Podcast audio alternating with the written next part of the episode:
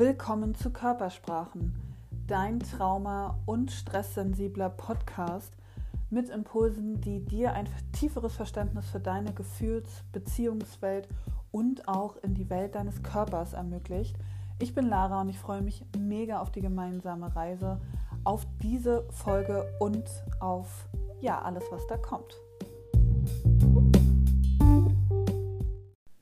Willkommen zur dritten Folge meines Trauma- und Stresssensiblen Podcasts. Ich bin Lara. Ich bin der Host für diese Folge und diesen Podcast. Ich bin unglaublich dankbar. Ich möchte mich an dieser Stelle für die ersten über 50 Wiedergaben der letzten beiden Folgen bedanken. Habe mir etwas Zeit gelassen zwischendurch aufgrund auch von persönlichen Herausforderungen in meinem Leben, die mich aber immer wieder daran erinnern, warum ich oder die mich daran auch erinnert haben und mich einfach nochmal auch sensibilisiert haben, wie wichtig das Thema Trauma und wie wichtig das Thema Stress ist. Und das möchte ich auch zum Grund zum Anlass nehmen. In der letzten Folge habe ich darüber gesprochen, wie Trauma und Stress miteinander in Zusammenhang stehen. Dass sie tatsächlich ähm, Trauma und Stress körperliche Erfahrungen sind und Erfahrungen, die wir im Leben machen und unweigerlich miteinander in Verbindung stehen können. Und heute möchte ich darüber sprechen, wie können wir gut oder vielleicht sogar angemessener mit Stress umgehen. Und möchte euch heute vier Wege aufzeigen, die ihr vielleicht ja so in der Form noch nicht gehört habt, also vielleicht eher unkonventionelle, mh, hm, vielleicht auch neue Ideen und Impulse, die ich heute mitgeben möchte. Ich glaube, Stress, Stressmanagement ist etwas, was ein sehr populäres Thema geworden ist, was viele von uns angeht, mich eingeschlossen auch in der Arbeit mit meinen Klienten, Stress ist einfach ein riesengroßes Thema. Und mit dem Wissen über Trauma, mit dem Wissen über unser Nervensystem bekommt das aber nochmal eine ganz neue Komponente oder hat es zum Beispiel in meinem Leben auch eine neue Komponente bekommen. Und genau diese möchte ich euch heute ja, näher bringen. Lasst uns loslegen. Wenn ich davon spreche oder in meiner Sicht mit Stress umzugehen, dann geht es bei mir vor allen Dingen darum, nicht Stress zu vermeiden, sondern adäquat mit Stress umzugehen. Denn Stress wird sich nicht vermeiden lassen und wird sich nicht aus unserem Leben verbannen. Ähm, je komplexer unser Leben wird, auch je technisierter unser Leben wird und ähm, je weiter wir auch in unserer Entwicklung in der Gesellschaft fortschreiten, ähm, kommen wir doch früher oder später alle mit äh, diesem Thema und mit diesem Gefühl von Stress in Kontakt. Und was ich euch mitgeben möchte, ist, wie könnt ihr mit Stress mh, mm, besser umgehen und ihn bewältigen. Also Stressbewältigung ist hier so das Stichwort. Und Stressbewältigung ist etwas, was ähm, tatsächlich, was wir lernen können oder aber, wenn wir schon eine gute Stressbewältigung haben, schon erlernt und erfahren haben. Stressbewältigung aus meiner Sicht heißt tatsächlich ähm, Umgang oder einen guten Umgang mit herausfordernden Gefühlen und mit Konflikten zu haben. Denn in unserem Leben gibt es immer herausfordernde Zeiten und je besser wir mit ihnen umgehen können, also je größer unsere Kompetenz für Stressbewältigung ist, desto eher können wir mit äh, diesen herausfordernden Zeiten ähm, angemessen umgehen. Und was bedeutet das genau? Stressbewältigung hängt vor allen Dingen mit unserer Resilienz zusammen. Also die Resilienz bedeutet unsere Widerstandskraft. Also wie haltbar oder aushaltbar sind wir für äh, die Erfahrung von Stress. Stress ist eine körperliche Reaktion verbunden mit ähm, einer Vielzahl von Gefühlen. Und ähm, das bedeutet in diesem Falle, wie individuell widerstandsfähig sind wir gegenüber der körperlichen Reaktion von Stress, natürlich verbunden mit verschiedenen Situationen. Und das kann bei jedem ganz unterschiedlich sein. Ähm, es gibt Menschen, die resilienter sind als andere, was damit zusammenhängt, ähm, wie groß tatsächlich ihre Kapazität ist und wie ihre Erfahrungen sind. Also die Erfahrungen, die wir im Leben machen, sind maßgeblich für unsere Resilienz und somit auch für unsere Stressbewältigung die Kapazität, Gefühle halten zu können, Gefühle aushalten zu können, die Kapazität, ähm, mit uns in Kontakt zu gehen, aber auch die Kapazität, mit anderen in Kontakt zu gehen. Also wie sehr lasse ich es auch zu, mich selbst zu regulieren oder auch durch andere reguliert zu werden, um eben das Gefühl zu haben, ich bin nicht alleine damit und ich fühle mich aufgehoben und aufgefangen. Dann die zweite Säule ist die Erfahrung, die wir machen.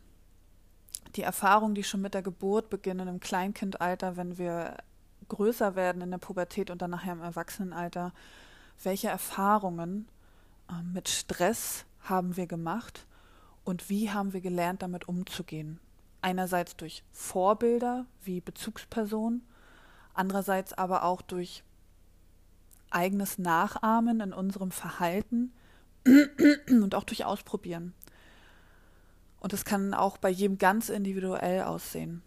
Und daher gibt es auch ganz individuelle und persönliche Stressbewältigungsmechanismen, die ähm, auf der nächsten Ebene auch damit zusammenhängen, welche unterstützenden Faktoren gibt es dann in unserem Leben in Zeiten, wo es vielleicht eine Krise die andere nagt, sind wir vielleicht weniger stressresistent als in Zeiten, wo doch viele Bereiche ähm, geregelt sind oder die äh, eben nicht von Krisen geplagt sind.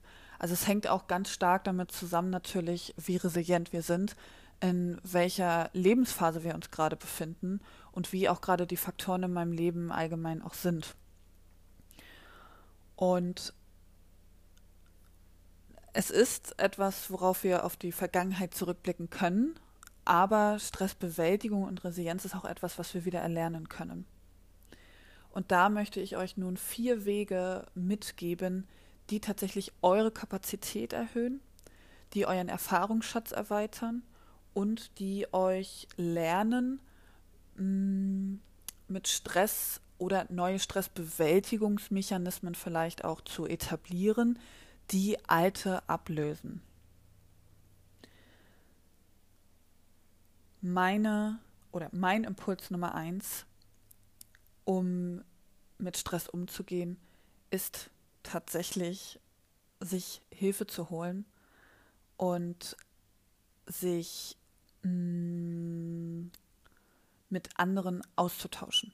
So banal es klingt, das hat einen ganz wissenschaftlichen Hintergrund, wenn ich das so sagen kann, ähm, der dafür sorgt, dass tatsächlich sich auszutauschen, in ähm, Verbindung mit anderen Menschen zu gehen, gerade in stressigen oder in der Situation, wo wir uns so wahnsinnig gestresst fühlen, wo wir das Gefühl haben, äh, nicht ein noch auszuwissen oder wo uns etwas zu viel wird, ist tatsächlich der Austausch mit anderen. Und zwar ist das das Prinzip der Koregulation.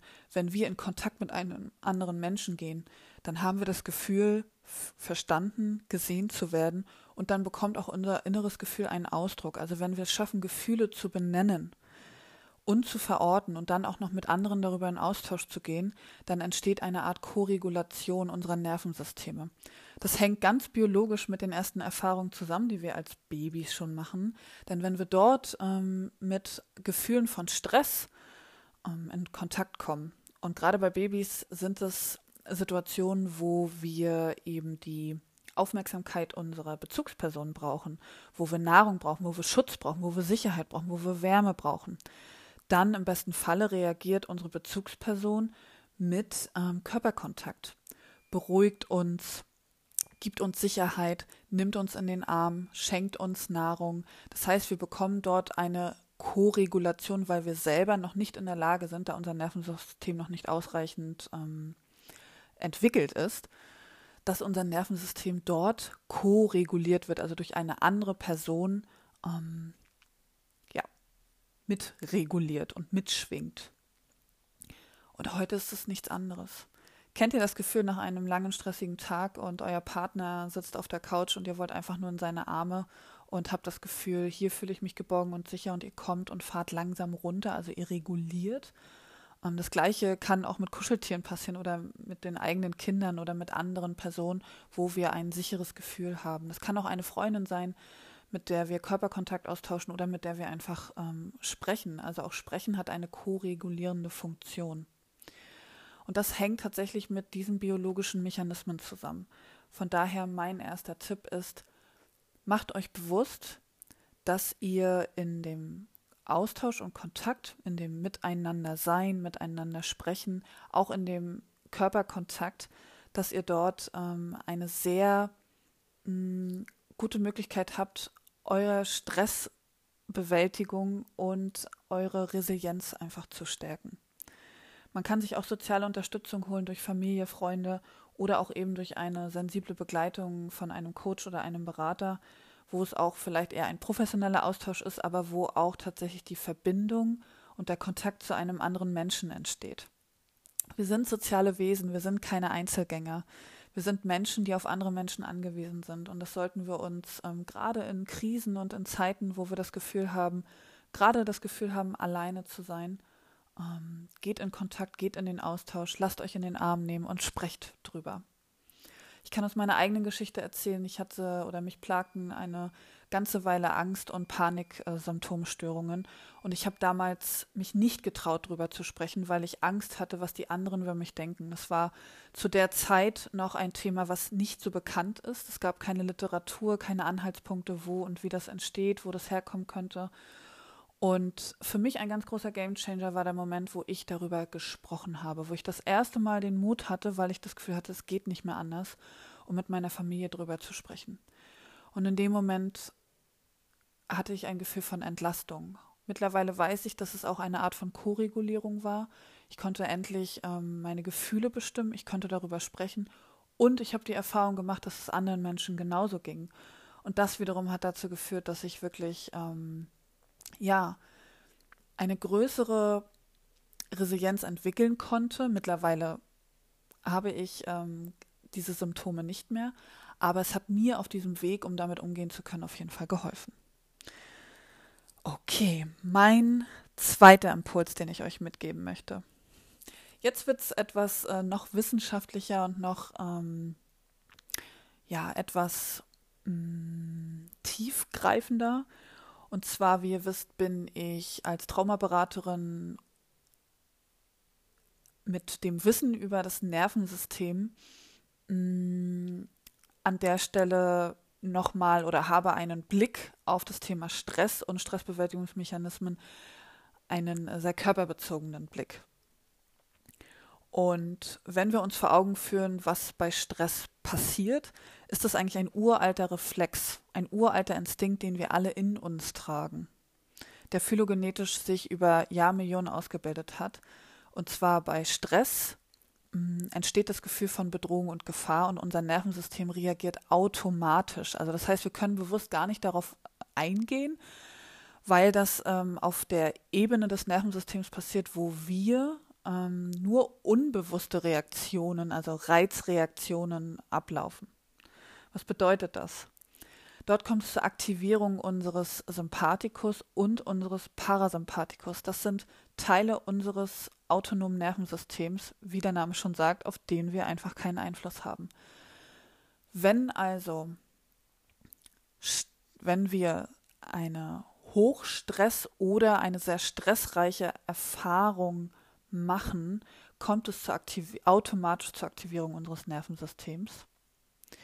Zunächst kommt es zur Aktivierung des Sympathikus, der einen Fight- oder Flight-Modus entwickelt.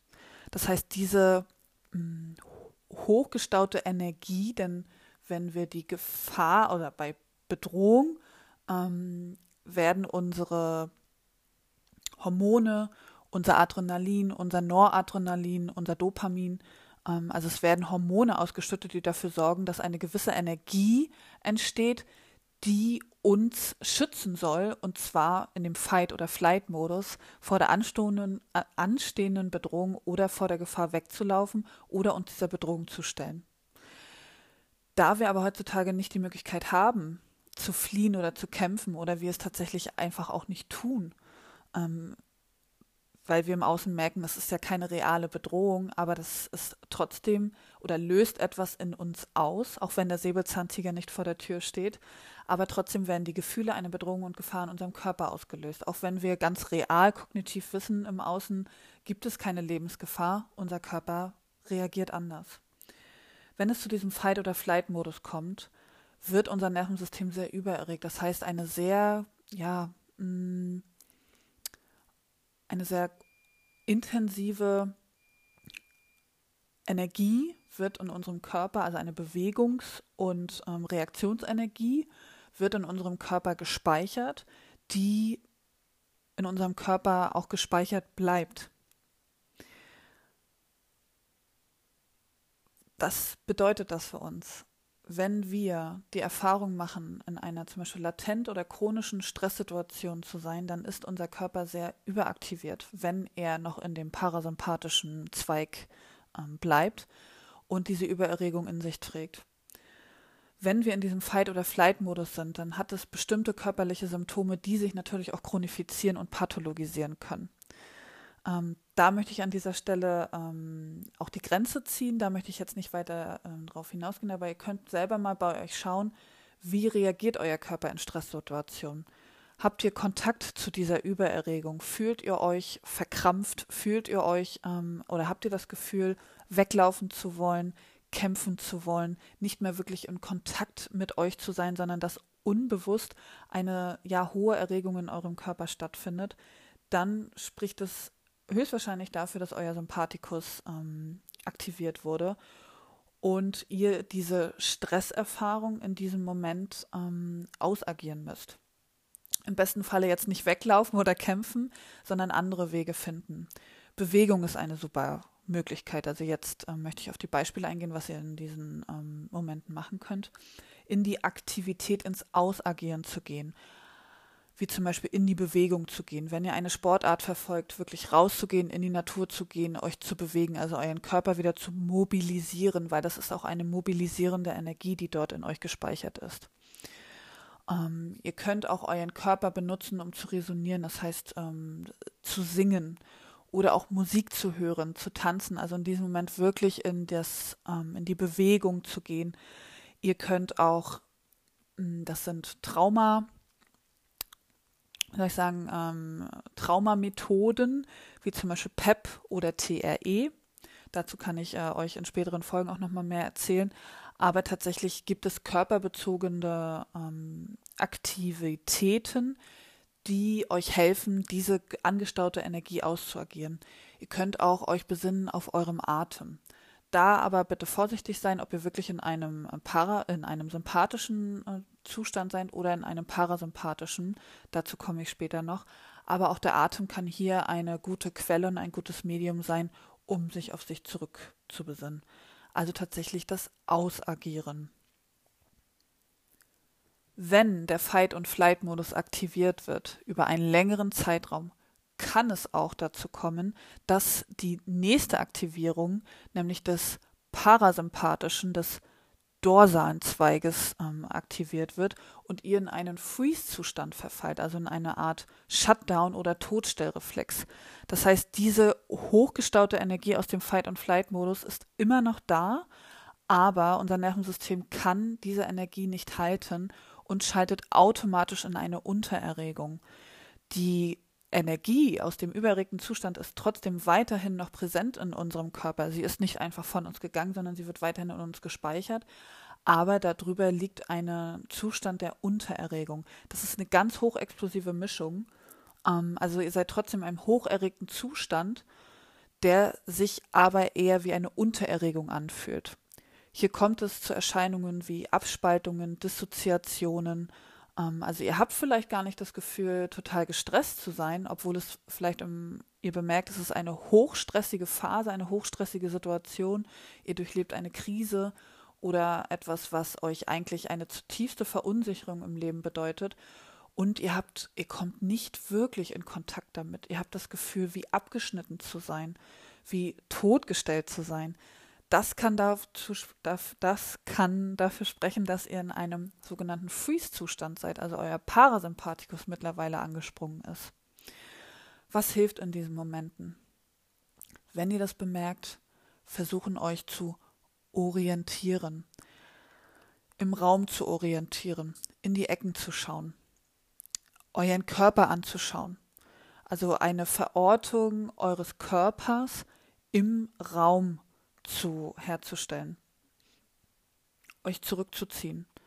Also tatsächlich aus dem Alltag heraus in den Rückzug zu gehen und zu gucken, ähm, einen sicheren Ort zu schaffen. Einen sicheren Ort, wo euer Nervensystem ganz langsam Stück für Stück wieder regulieren kann, denn es ist eine ganz hochexplosive Mischung.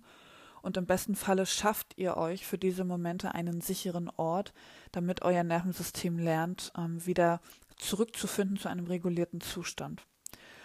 Das kann ein Mensch sein, das kann ein Ort sein, es kann aber auch eine äh, vertraute, bekannte Person sein, wo ihr euch wohlfühlt. Es kann auch eine Imagination oder ein imaginierter Ort sein, den ihr in euch tragt.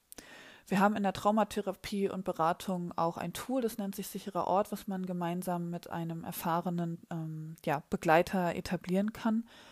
Ähm, an der Stelle, das würde jetzt zu weit gehen, aber der sichere Ort kann für jeden etwas anderes bedeuten. Aber der sichere Ort kann auch in euch etabliert werden. Wenn ihr in dieser Abspaltung und Dissoziation seid und merkt, es geht gerade nicht anders, kommen höchstwahrscheinlich Kompensationsstrategien zutage, wie zum Beispiel sich ablenken zu wollen. Ähm, was viele von euch vielleicht von euch kennen werden, ähm, Serienmarathon oder auch ähm, Computerspiele spielen. Also tatsächlich auch Medien zu nutzen, um weiterhin diese hochexplosive Mischung der Über- und Unterregung in eurem Körper, den Freeze-Zustand irgendwo halten zu können, ähm, kommt es zu Stresskompensationsstrategien, die sich vielleicht auch schon über die Zeit etabliert haben und ähm, vielleicht bei euch auch aktiv werden. Und es ist in Ordnung für diesen Moment. Es ist in Ordnung für diesen Moment tatsächlich diesen Mechanismen nachzugehen. Für andere ist es auch ähm, das Rauchen oder auch das Essen. Oder wie gesagt, eine Serie zu schauen, einen Film zu schauen, ähm, ein Computerspiel nachzugehen.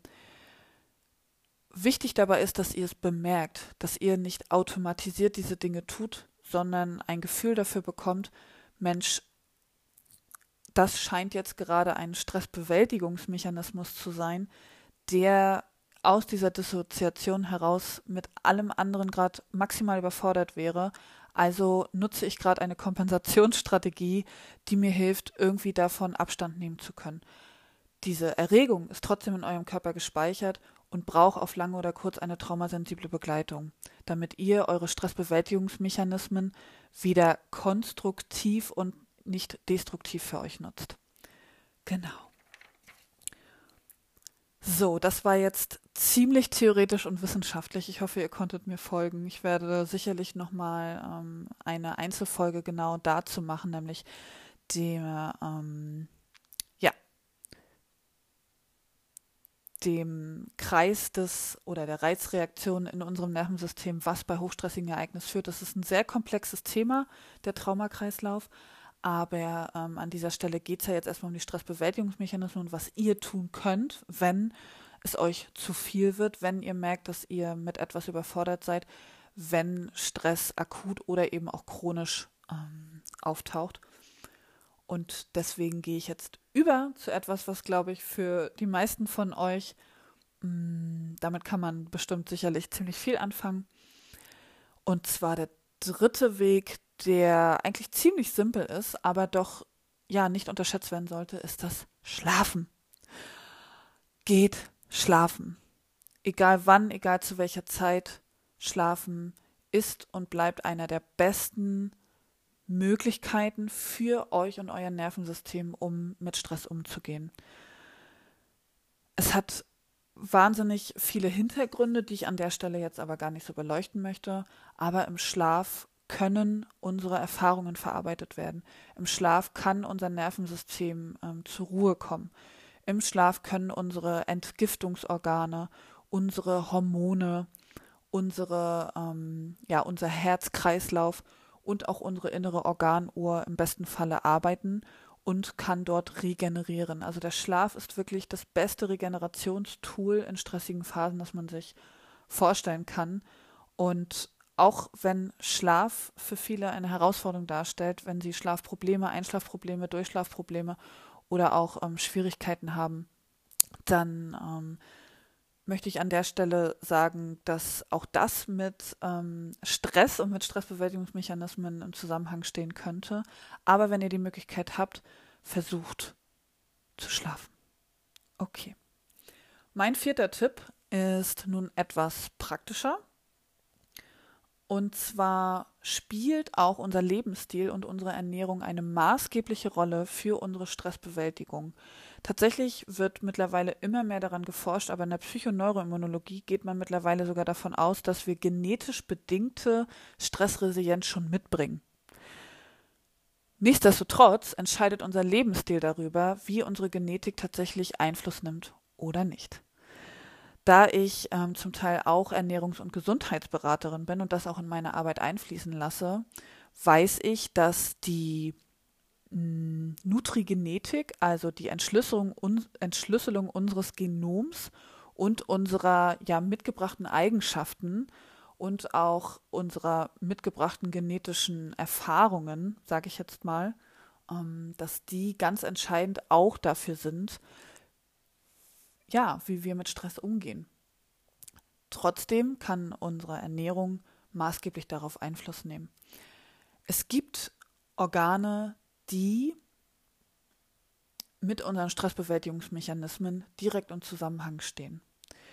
Durch die ersten Erfahrungen, die wir machen, durch die Psychoneuroimmunologie, also tatsächlich wie unser Nervensystem, unser Immunsystem und unsere Zellen also unsere Genetik, ähm, prädestiniert sind für Stress und Stressbewältigung, spielt, ja, spielt eine große Rolle. Und von daher darf der Fokus von Anfang an und auch in, ja, in Krisen, in akuten Zeiten, auch in chronischen Zeiten von Stress, sollten wir insbesondere genau darauf achten, auf unser Immunsystem, auf eine gengerechte Ernährung und auch unser Nervensystem. Und unser Nervensystem und unser Immunsystem sind mit unserem Darm verbunden. Also liegt unsere Stresszentrale, wie ich so schön äh, sage, in unserem Darm. Also unsere Darmgesundheit, die Darmbalance ist hier entscheidend.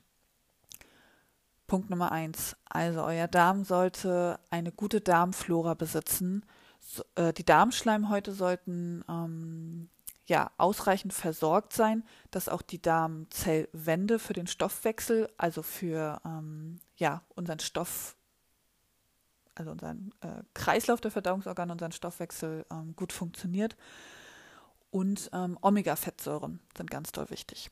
Omega-Fettsäuren und auch Vitamin B sind wichtig für unsere Psyche, sind wichtig für unsere Stressresilienz und neben dem Darm ähm, auch wichtig für unsere zum Beispiel Hormone wie auch Nebennieren, mh, mm, die auch maßgeblich für Adrenalin und Noradrenalin und für weitere Rezeptoren verantwortlich sind. Also mein Tipp ist es, achtet auf euren Darm, achtet auf euren Omega-Fettsäurehaushalt, ähm, achtet auf euren Vitamin B-Haushalt. Und damit meine ich nicht nur B12, sondern wirklich auch B-Komplex also alle B-Vitamine, ähm, die, die wir brauchen. Und ähm, mein vierter Tipp an der Stelle sind Adaptogene. Adaptogene sind, ich sage jetzt mal, mh, mm, Nährstoffe, die unser Stresszentrum tatsächlich positiv beeinflussen können. Dazu gehören zum Beispiel Rhodiola, ein Nachtschattengewächs, oder auch Ashwagandha. Ashwagandha ist in der ayurvedischen Küche, also ein indisches Gewürz, wenn ich so sagen kann, oder ein Superfood. Ähm, und bekommt man mittlerweile auch, ähm, also wird auch immer populärer. Aber das sind zum Beispiel zwei Adaptogene, die ich empfehlen kann. Darüber hinaus ähm, ist es wichtig, auch auf seine Gengesundheit zu achten, also mithilfe der genetischen oder eures genetischen Stoffwechsels, der bei jedem ganz individuell ist, zu gucken, welche Nährstoffe braucht ihr ganz individuell, um euren Nerven- und Stoffkreislauf ähm, wirklich reguliert zu halten und euren Vagus zu aktivieren. Vagus ist der Teil des Nervensystems, der ähm, ja dafür sorgt, dass eben auch unser Parasympath, also dass unser Sympathikus, also unser Fri Fight, Flight, Freeze-Modus, ähm, dass dieser wieder reguliert und wir in einem entstanden, äh, in einem entspannten vagalen äh, Tonus, also in einem ähm, entspannten Zustand, der eben durch den dritten Teil des Nervensystems, den ventralen Vagus, bestimmt wird, also den parasympathischen Teil. Okay, jetzt drifte ich wieder ab. Ich möchte an der Stelle ähm, sagen, das soll es jetzt auch gewesen sein. Es waren ja doch einige Informationen. Ich fasse nochmal ganz zum Schluss zusammen. Der erste Weg ist, sich tatsächlich auszutauschen und die Kontakte und die Angebote zu nutzen eures Umfelds oder deines Umfelds, um eine Art Koregulation herzustellen. Der zweite Tipp ist, wenn ihr bemerkt, dass euer Nervensystem aktiviert wird, ob es im Fight, Flight oder Freeze-Modus ist, gibt es verschiedene Möglichkeiten des Ausagierens oder erst einmal des Dissoziierens und Abspaltens von, dieser ho von diesem hocherregten Zustand. Und da gibt es Möglichkeiten, die ihr euch zunutze machen könnt. Der dritte Punkt war das Schlafen. Also nehmt euch wirklich einfach die Ruhe und die Zeit, die euch möglich ist. Und der vierte ist tatsächlich den Stoffwechsel und die wichtigsten Organe, die mit eurer Stressresilienz in Verbindung stehen, den Darm, euren ähm, Entgiftungs- und Verdauungsorgan und auch eurem Nervensystem, dass ihr dort mit den wichtigen und richtigen Nährstoffen gut versorgt seid. Ich möchte mich bedanken für diese ja, dritte Folge und es wird bestimmt nicht das letzte Mal um dieses Thema gehen, aber das sollte jetzt erstmal in der Kürze der Würze ein grober Überblick sein. Ich werde sicherlich noch einiges mehr über Wege der Stressbewältigung mit euch ähm, besprechen. Aber an dieser Stelle wünsche ich euch jetzt erstmal eine gute Zeit. Ich freue mich auf eure Erfahrungen. Ich freue mich über den Austausch und ich würde mich auch total freuen, wenn ihr mir eine Bewertung da lasst oder auch diesen Podcast teilt, denn nur durch das ja gemeinsame, ähm, durch das Gemeinsame und durch den Austausch und durch das Teilen bekommen wir auch einen, ja, bekommen wir auch die Möglichkeit, mit dem Wissen rauszugehen. Und so wie es mein Leben verändert hat, möchte ich ähm, auch das anderen zugutekommen lassen. Genau. Vielen Dank für eure Zeit. Ich wünsche euch eine wunderbare Woche und bis zum nächsten Mal.